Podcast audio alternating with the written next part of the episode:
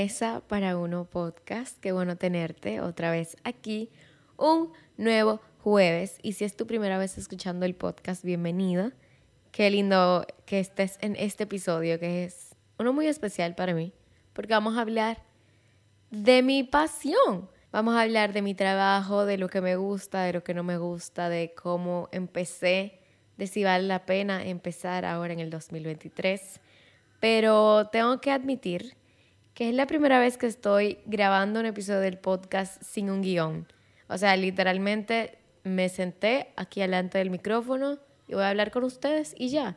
No tengo un guion, no tengo medio guion, un cuarto de guion, no tengo nada. No tengo ni siquiera frases que no quisiera que se me olviden, que probablemente sea una idea muy mala, porque yo sé de la gente que tienen una discusión y luego en el baño cuando se están bañando piensan en cosas que pudo haber dicho. Bueno, pues yo soy esa persona que luego se pone a pensar en cosas que debió decir. Y también me pasa con el podcast, que incluso cuando tengo mi guion, que yo siempre lo digo que es como un esqueleto. Es simplemente como yo soy solamente una persona, que no tengo alguien para que sea como una conversación el podcast, yo necesito tener como una línea para llevarle un esquema para que el, el podcast tenga una, una línea lógica por el que vaya. Así que normalmente yo tengo un guion el que voy siguiendo y, hablo cosas que no tengo en el guion, obviamente, y me dejo llevar de lo que había escrito. Pero hoy no tengo nada. Hoy simplemente vamos a hablar tú y yo y vamos a ver cómo me va con esto. Cuando ustedes estén escuchando esto, yo voy a estar oficialmente de vacaciones. Voy a estar en Nashville, Tennessee, un lugar que en verdad es como random. O sea, por lo menos aquí en República Dominicana, no, no es como, ay, me voy de viaje, déjame irme a Tennessee. Como que normalmente la gente se va a Nueva York, Florida, Colombia y lugares, no, no, no Nashville. o sea, no Nashville, pero estábamos hablando mi familia y yo para hacer un viaje ahora en Semana Santa. Y obvio, mi papá quería ir a Florida y llegamos a un acuerdo de ir una semana a Florida y un fin de semana a Nashville. Así que cuando ustedes estén escuchando esto, yo estoy actualmente en Nashville. Vayan a ver todo ese contenido que voy a sacar la vaquera falsa, completamente falsa, de dentro de mí para mi fin de semana en Nashville. Pero sí, como les dije, hoy vamos a hablar de las redes. Si no me conocen, yo soy creadora de contenido yo soy dominicana de Santiago de los Caballeros, pero probablemente si estás escuchando esto ya sabías un poquito de mí. Pero vamos a hablar de, cómo empezó todo esto. Yo, la verdad es que en high school, en el bachillerato, yo, yo y mis amigas nos pasábamos todo el día viendo contenido por YouTube. Yo siempre Digo que mi plataforma favorita es YouTube, donde yo empecé fue YouTube. Y YouTube siempre, siempre va a ser mi bebé, aunque ahora mismo yo estoy ligeramente obsesionada con Mesa para Uno podcast. Yo siempre digo que YouTube va a ser mi bebé porque ahí fue que todo empezó. Y ni siquiera que empezó, digamos, la carrera de donde yo empecé a publicar, sino que también ahí fue que despertó mi amor por, por las redes, por por el contenido, por saber de la vida de otra persona, así como de un blogger, ver vlogs, daily vlogs. En ese tiempo se hacían muchísimos daily vloggers que de verdad, si yo en solo eh, vlogmas me muero, no sé cómo sería hacer un blog cada día de tu vida sin parar. O sea, yo, yo, seguía, yo seguía algunos creadores que hacían daily vlogs todos los días de su vida por años años. Eso es no tener pausa. Pero sí, todo, todo ese mundo despertó conmigo en el bachillerato, viendo todos estos bloggers. Ese tiempo habían muchísimos famosos que eran de Inglaterra. Estaba Zoe Sugg, que yo literalmente la veo ahora, o sea, años y años y años después la sigo viendo. Alfie Days, eh, ¿quién más? Marcus Butler, o sea, todo ese grupo de bloggers británicos que quienes estaban viendo YouTube en ese tiempo, YouTube obviamente en inglés, contenido en inglés, saben quiénes son. Ellos eran como que Yo siento que mucha gente empezó YouTube y amaba YouTube por Bethany Moura, que es una creadora estadounidense, si no me equivoco. Yo, mi Bethany Moura era Zoe Yo amo, ah, iba a decir amaba, pero me cambié a amo porque de verdad me encanta su contenido. Y porque yo consumo contenido, me doy cuenta de, de la cercanía que se puede tener, que puede sentir una persona, la cercanía que puede sentir la audiencia al ver el contenido de una persona, porque obviamente yo no la conozco, pero yo siento que la conozco. Y veo y me interesa su vida, me interesa su hija, me interesa todo eso. Entonces, back to high school. Yo consumía contenido como loca. Yo iba al colegio y obviamente hacía van al colegio, pero desde que yo llegara a mi casa, eso era YouTube por ojo, boca y nariz. O sea, YouTube por todas partes. Yo veía los videos de todas esas personas y me acuerdo, yo creo que cada quien tiene que empieza en el mundo de las redes, siempre hay algo que tiene que ver con cámaras en su pasado. Me acuerdo que cuando yo tenía, creo que 13 o 12, mi, mi regalo de Navidad, lo que yo le pedí a mis padres de Navidad fue una cámara. Y esa cámara todavía la tengo, una Canon morada que anda por algún lado en mi habitación. Pero definitivamente algo llamaba en mí las fotos, los videos. O sea, yo tengo esa cámara todavía ahora y cuando estaba en bachillerato, o no, creo que un poquito antes, porque no creo que en bachillerato yo estuviera haciendo eso, quizás sí, pero yo me acuerdo que yo me juntaba con una amiga y en ese tiempo yo no tenía un iPad y ella sí tenía un iPad y nos juntábamos a grabar trailers de películas imaginadas, obviamente, en su iPad. Ustedes saben que si alguna vez han editado en iMovie, tienen como templates, tienen... Esta es la razón por la que yo me hago un guion para palabras así, que no me acuerdo cómo se dice en español, que tienen como un, un esqueleto de cómo se haría un tráiler supuestamente y ella y yo nos poníamos a hacer trailers ahí como, como dos pendejas eh, de películas que nos inventábamos. Y me encantaba. O sea, yo no sé si a ella le encantaba. Yo sé que a mí me encantaba que nosotros hiciéramos nuestro trailer de película, nos grabamos una a la otra.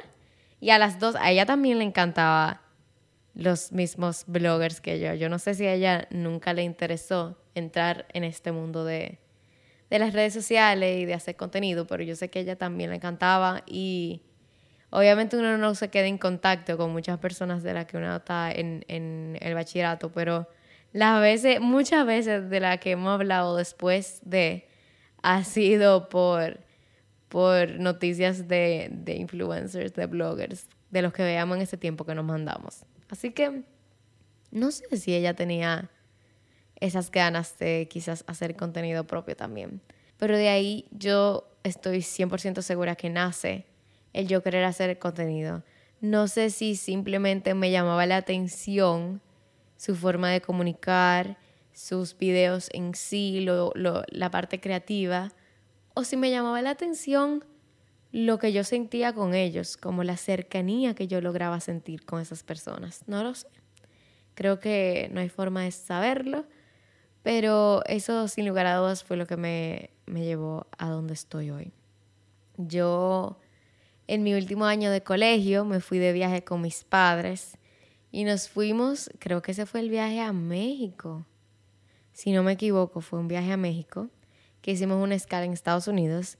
Y no sé cómo yo convencí a mi mamá, porque papi no estaba muy convencido, a mi mamá de comprarme una cámara en esa escala, en esas menos de 24 horas en Estados Unidos, yo comencé a mi mamá de comprarme una cámara. No sé con qué, o sea, qué yo le dije.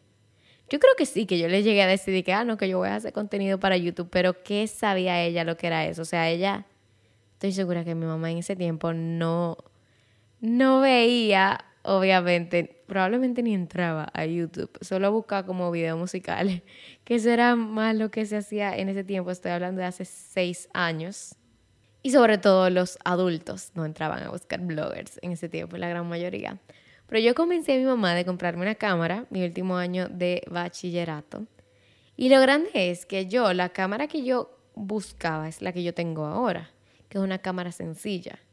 Pues nosotros nos dejamos llevar del vendedor de Best Buy y terminamos comprando una cámara como de 1.300 dólares, 1.200 dólares, no me acuerdo. El punto que sé que eran más de 1.000 dólares y yo no sé cómo mi mamá los dio por, o sea, simplemente como confiando en que yo iba a hacer algo con la cámara. No sé si, si el hecho de que cuando yo tenía 11 años, 12, no sé, pedí una cámara y dirán, conchale, no, a ella le gusta eso. No sé. Pero no sé cómo ella compró eso, no sé cómo ella cayó en ese gancho. El punto es que yo compré ahí, bueno, me compraron ahí mi primera cámara con la que grabé contenido, que era una Sony Alpha 6300. No significa nada para quien no sepa de cámara, para mí tampoco significa nada porque solo sé poner las cámaras en auto. Aunque la gente cree que los influencers necesariamente saben mucho de cámara, no es así. Yo pongo todas mis cámaras en auto, pero de ahí volví a República Dominicana y yo empezar a hacer contenido fue, fue difícil, fue muy aterrador. Tan aterrador que no lo hice, que no, nunca empecé aquí. Me fui a estudiar fuera, que no duró ni un semestre, no, no duré ni un semestre yo fuera. Y yo siempre decía, cuando yo me vaya de aquí, yo voy a empezar mi canal. Cuando me vaya de aquí, voy a empezar mi canal. Y no pasó me fui y realmente no tuve la experiencia que yo pensaba que iba a tener fuera. No me gustó la universidad que fui y no hice absolutamente ningún video. Volví a República Dominicana, con, todavía con mi cámara, sin hacer absolutamente nada con ella. Y llegué a República Dominicana y me faltaba como un mes para poder entrar a la Universidad Dominicana aquí en Santiago.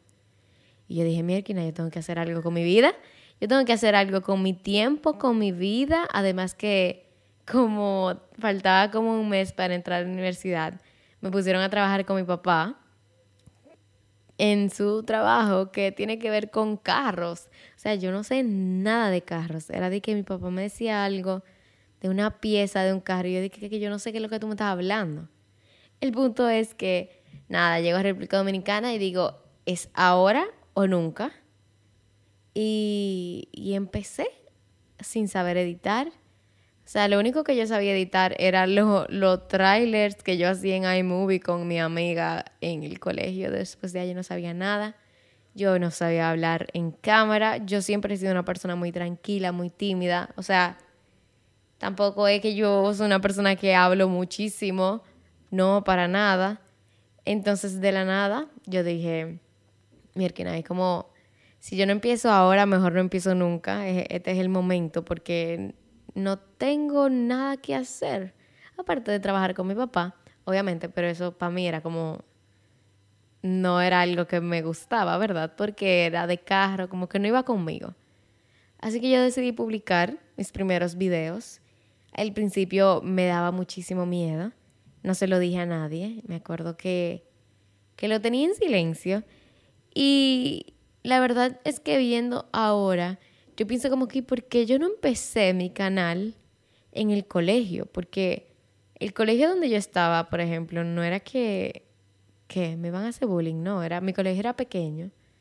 Mi colegio, nuestro curso éramos 15 personas, o sea que éramos un, un curso pequeño, pero también por eso mismo éramos como bien unidos y como chilling, como que a mí que me importa lo que tú estás haciendo. Pero también pienso que todo pasa por algo. No empecé en ese momento, quizás no estaba lista. Y empecé cuando sentí que era prudente. Mis primeros videos fueron en inglés. Ahora mismo todos mis primeros videos están eh, privados, o sea, no lo pueden encontrar. Porque obviamente yo no sabía hablar en cámara, era como... O sea, yo me río ahora porque de verdad son muy cringy, o sea, dan, dan vergüenza, dan mucha vergüenza.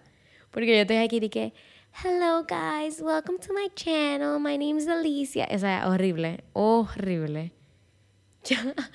y, y la verdad es que todavía a mí me llegan mensajes de que porque tú no haces tu, tu contenido en inglés, porque yo tengo, yo uso muchas frases en inglés.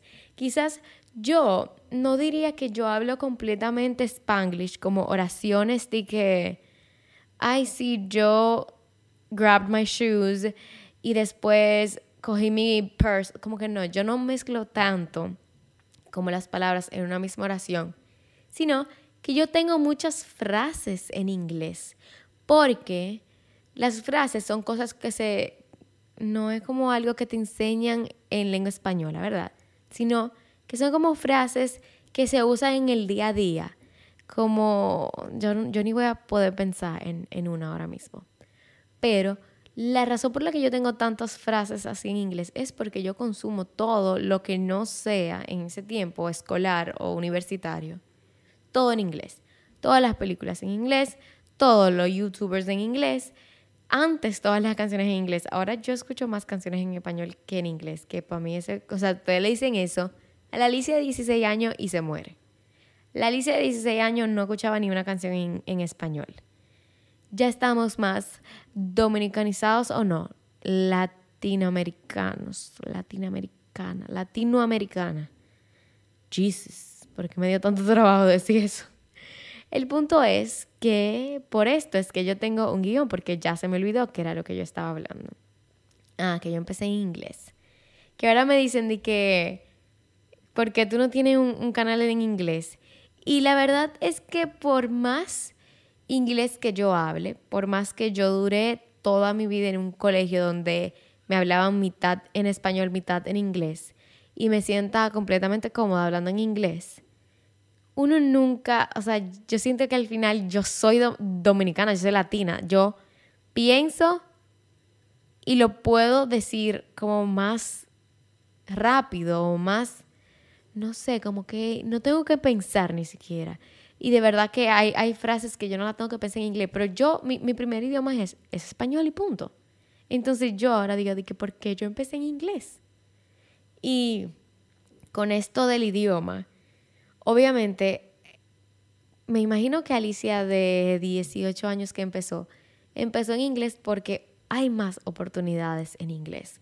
Hay más oportunidades para los youtubers que hablan inglés, incluso hasta en el pago hasta en el pago si tus views, si tus visitas en tus videos son americanos, te pagan más que latinoamericanos. Entonces quizás yo empecé en inglés porque la verdad es que las oportunidades son mucho mayores, pero de igual forma, las, la competencia es mayor. O sea, hay muchas más personas creando contenido en inglés que en español. Incluso hoy en día hay muchas oportunidades en inglés, pero hay mucha competencia también en ese renglón. Y en Latinoamérica yo siempre les acuerdo a algunas personas porque, por lo menos en República Dominicana, no estoy incluyendo, por ejemplo, México, ni Colombia, ni Panamá. YouTube aquí todavía no está tan desarrollado como en Estados Unidos. Y hay veces que me dicen eso mismo, que por qué yo no cambio contenido a hacerlo en inglés para tener mayores oportunidades, para poder tener mejores experiencias, mayor, mayores ingresos y lo que sea. Pero yo siempre digo que Latinoamérica y República Dominicana, en, en particular también, están cinco pasos atrás de Estados Unidos.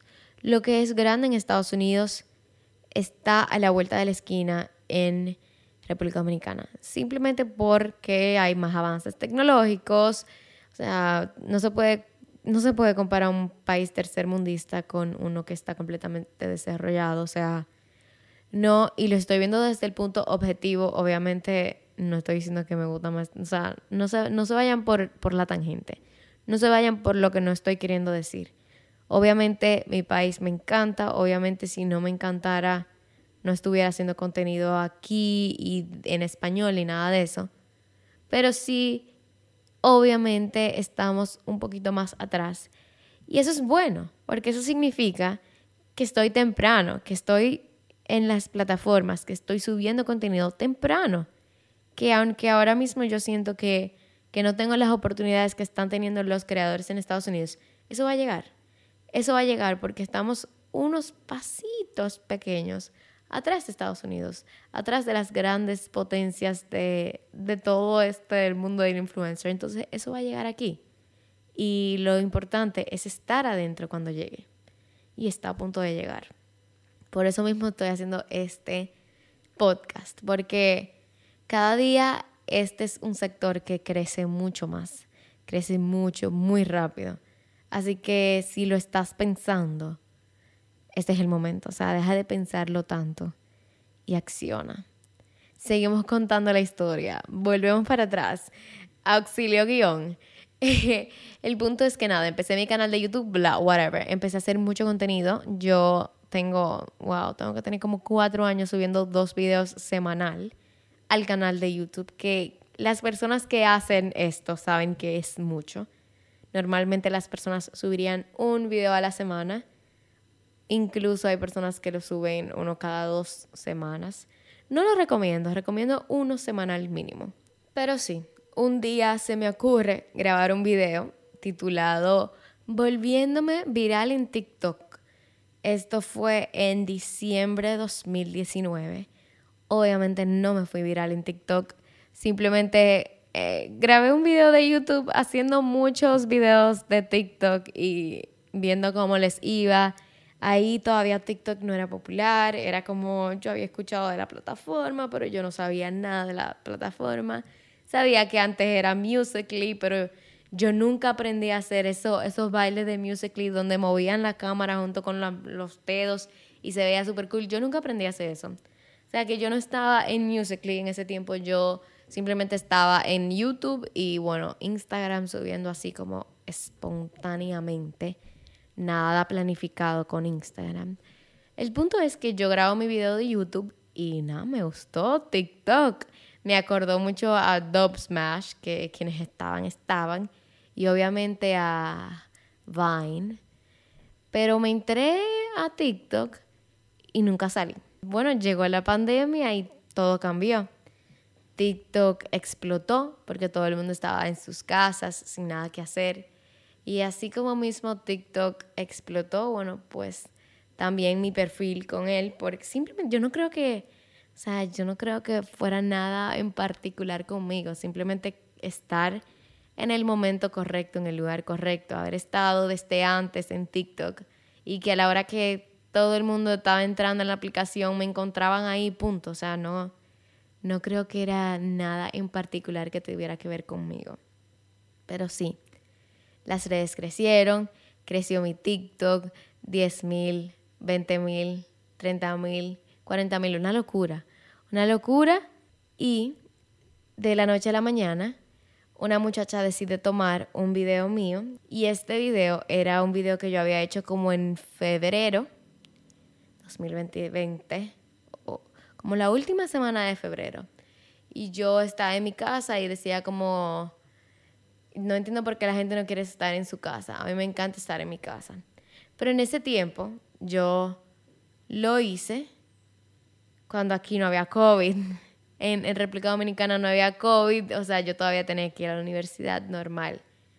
Y la muchacha lo tomó tres meses después, o como dos meses después, cuando ya el COVID aquí estaba muy fuerte, las personas estaban falleciendo.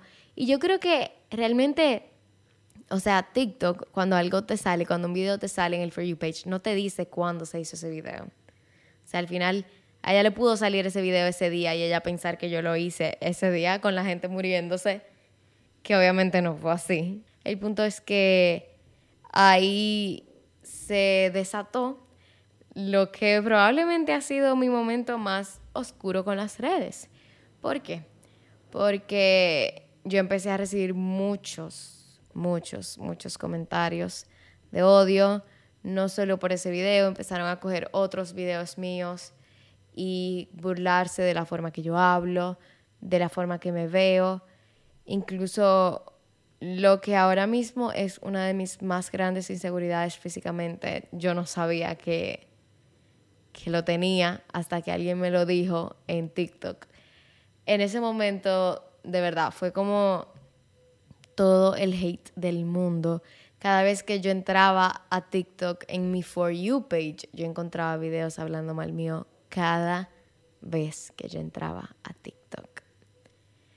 Y paralelo a esto, yo había creado un video en YouTube de una receta, eh, enseñando una receta, no sé. Y en un momento, en mi casa hay dos cocinas. Y hay dos cocinas porque mi mamá vende dulces y hay una de los dulces y una de la casa, ¿verdad? Y en un momento yo dije, si ven la diferencia fue que cambié de la cocina, que en mi casa hay dos cocinas. Eso fue otro, otro desastre al mismo tiempo. Yo creo que muchas veces como creadores, nosotros, por lo menos yo, no voy a generalizar, yo siempre estoy pensando en cómo puedo ahorrarme una pregunta. No en un mal sentido, sino como que qué pregunta le pudiera surgir a una persona viendo este video.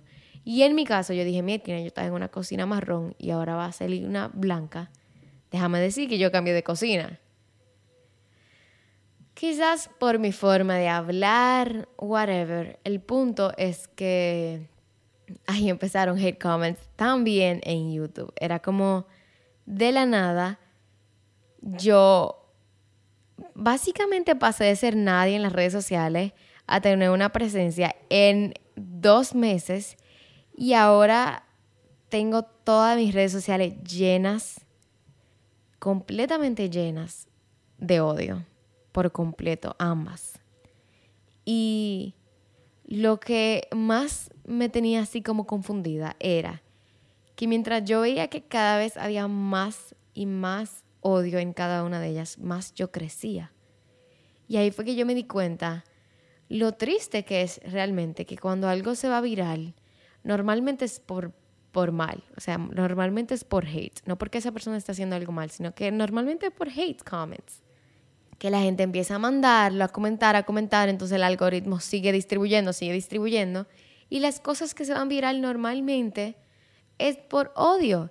Y yo veía como mis dos plataformas, o sea, en YouTube yo pasé una semana, del lunes tener 2.000 seguidores, al viernes tener 10.000, que en YouTube es una locura. Bueno, yo creo que en cualquier red social, cuando tú, sobre todo, yo no te digo de que pasa de 150 mil a 155 mil, quizás no, pero en esa etapa, al principio, de 2.000 a 10.000, en cinco días, es una locura. Es una locura. Y, y tú ver que es como que algo que tú has puesto tanto empeño en, en hacer videos, hacer videos, hacer videos. Y y es como que por mal, entonces ahora está creciendo, es como, se siente como injusto, como, como, pero, pero es así, pero es así. El punto es que ya, nada, ahí crecen mis redes, crecen mis redes y, y yo nunca paré de hacer contenido hasta el día de hoy.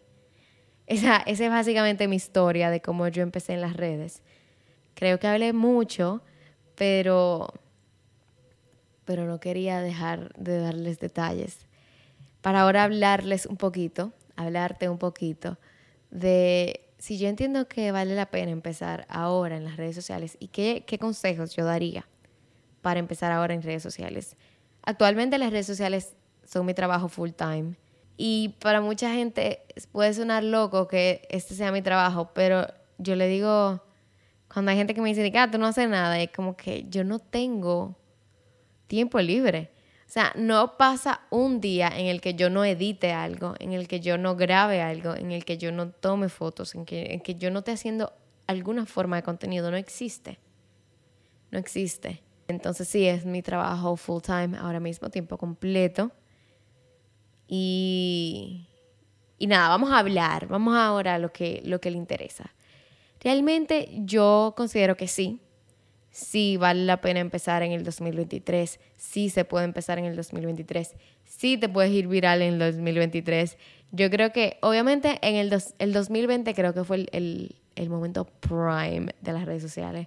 La gran mayoría de las personas, si tú estabas publicando en redes sociales, creciste, estoy segura.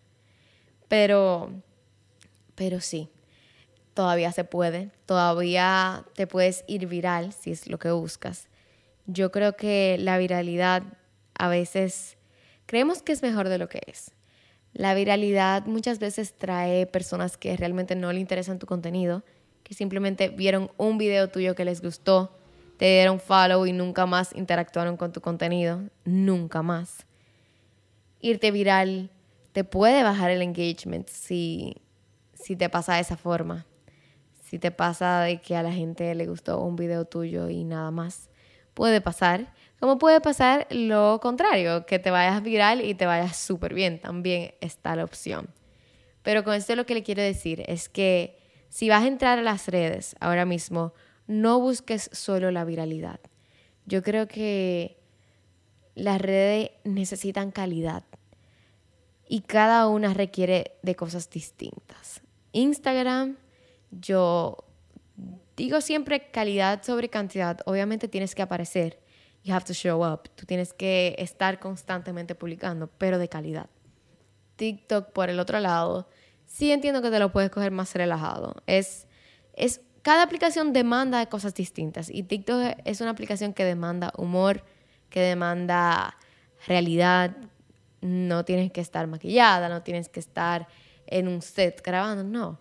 Como que TikTok sí te permite tener una, un contenido más relajado. Yo creo que Instagram sigue siendo esencial en el como en el portafolio de un influencer, sigue siendo como lo principal, pero hay veces que se olvidan las otras plataformas. Y yo creo que no hay plataforma que te permita tener una cercanía más grande que un podcast o un canal de YouTube. Yo estaba hablando hace poco con fellow content creators, con otros creadores de contenido, y estábamos hablando de lo mala que puede ser la gente en las redes sociales. Y yo le dije, sí, para mí la plataforma en la que tú te puede ir peor, en la que peor te pueden hacer comentarios, es TikTok. Y alguien me dijo, sí, pero YouTube también es ruthless, también es, o sea, la gente puede ser, te puede herir mucho en, en YouTube. Yo le dije, sí, pero la diferencia está en que en TikTok cualquiera ve un video de un minuto, cualquiera ve un video de 30 segundos. YouTube, para que la gente se tire un video de 20 minutos tuyo, algo tiene que interesarle. O sea, algo de ti le tiene que gustar o, le interesa un poquito por lo menos el tema que estás hablando. Pero definitivamente las redes sociales están disponibles para cualquier persona empezar ahora mismo. Y yo creo que lo mejor de las redes sociales es que tú empezar no le quitas el puesto a nadie. Hay muchas veces que los influencers, los creadores de contenido entre sí no se apoyan, pero la verdad es que que yo haga mi contenido no hace que una persona no pueda ver el tuyo. O sea, no es como, no es como una marca, un producto, por ejemplo, de un chocolate, que si me compré X chocolate no me voy a comprar el Y porque ya me comí el X. No, la gente está hambrienta de contenido, la gente quiere contenido, quiere contenido distinto. Entonces, que tú entres a la plataforma no significa que yo no tengo mi lugar. Yo sigo con mi lugar igualito. Y eso es lo, importante de crear una relación estrecha con las personas que te oyen, con las personas que te ven tus videos, las personas que te escuchan. O sea, saber que tú eres tan importante para mí que yo estoy confiada de que puede entrar otro creador, que puede entrar otro creador a esta plataforma y que tú no me vas a dejar a mí. Y sí puede pasar, pero no es obligatoriamente. No, no es que por tu escoger una dejas al otro. No tiene que pasar así. las redes son, nunca se me olvida que yo escuché esta frase una vez, que las redes sociales son un bizcocho y hay un pedazo para todo el mundo. O sea, hay un espacio para todo el mundo en las redes. Que sí creo que son cosas que hay que tener muy pendientes a la hora de empezar. Primero empezar ya. Si tú lo dejas para mañana, para un mes, Imagínate la cantidad de personas nuevas que hay en un mes. Todos los días se agregan personas a las redes sociales. Todos los días hay creadores de contenidos nuevos. Ustedes no han escuchado la cantidad de encuestas que hablan sobre que el trabajo de los sueños ahora mismo es ser influencer, youtuber, lo que sea. Que ese, ese es un tema que yo necesito hablar con ustedes aquí. Pero la, es una gran cantidad de personas que quieren hacer esto. Entonces, empieza hoy. Empieza hoy porque mañana hay mil personas más y pasado dos mil y traspasado tres mil. Y cada vez la probabilidad de que tú seas que te destaques son menores porque cada vez hay más personas. Y de igual forma, yo lo dije hace poco en un episodio, no se olviden de que esto es gratis, de que tú gratis tienes la oportunidad de llegarle a tantas personas y cumplir un objetivo. Yo creo que ya con tantas personas en las redes, tú tienes que tener un objetivo. Yo odio cuando me dicen, encuentra tu nicho, porque qué sé yo qué vale mi fucking nicho. ¿Qué sé yo cuál es mi fucking nicho? Y porque a mí no me pueden encantar tres cosas. Y yo estoy aquí para decirte que sí. Que no pares, no dejes de iniciar, porque no sepas cuál es tu nicho. Empieza y en el camino tú lo vas a encontrar. En el camino tú te vas a dar cuenta que a ti lo que te gusta es dar consejos de moda o que te gusta dar consejos para skincare. En el camino tú te vas a ir dando cuenta cuáles plurales son tus nichos, porque a ti no te gusta una sola cosa, a mí no me gusta una sola cosa, yo no tengo una sola pasión. A mí me encantan demasiadas cosas. Que sí, sí, ayuda a que la probabilidad de que tu contenido, si todo es de skincare, es más probable que las personas te encuentren cuando busquen de skincare. Pero ¿y qué pasa el día que ya no quieras hablar de skincare? ¿Qué pasa el día en el que quieras hablar de moda? ¿Será que la gente que te dio follow solo por ese contenido, ¿será que le va a importar? Entonces, yo creo que la clave es obviamente empezar y buscar la manera de hacer que tú seas tu propio nicho. Es decir, que las personas entren a tu contenido por ti, que tú creas esta relación, creas esta conversación con la audiencia. ¿Y cómo se crea una conversación con una audiencia? Tú la tienes que crear. Tú tienes que salir a hablar en los stories. Tú tienes que decirle, me interesa lo que dicen, déjenme saber si les comparto tal cosa. Tú tienes que show up. Tú tienes que hacer preguntas. Tú tienes que hacer contenido que les guste. Tú tienes que escuchar sus respuestas. Las personas nunca van a crear tu hype. Nada de lo que tú hagas va a tener hype si tú no lo creas. Nadie va a estar entusiasmado por tu podcast si tú no creas ese entusiasmo. Tú tienes que, voy a sacar un podcast. Bueno, pues yo un mes antes empiezo a decir, ¿será que les gustaría que yo haga un podcast? Déjenme saber, una encuesta, ¿sí o no? Después, tres semanas antes, compré un micrófono, ¿qué será lo que viene por ahí? ¡Ah, qué emoción! Dos semanas antes, estoy en una sesión de fotos para mi podcast, ya es real y viene muy pronto una semana antes. Nos vemos la semana que viene en Mesa para Uno Podcast. Crear ese entusiasmo, crear esa, esa, ese hype, ese, ese hype por las personas que tengan por tu contenido y por ti y por compartir contigo. Entonces, creo que eso es lo más importante, que hay que tomar acción, que hay que estar presente, que hay que publicar, que hay que tener calidad y que no te pares porque no sepas ahora mismo cuál es tu nicho. Tu nicho va a llegar a ti. Si esto es lo tuyo, va a llegar a ti siempre y cuando seas paciente y no estés esperando. ¿Cuál es la diferencia entre paciencia y esperar? Que esperar es simplemente voy a sentarme aquí a esperar que me llegue mi nicho. No.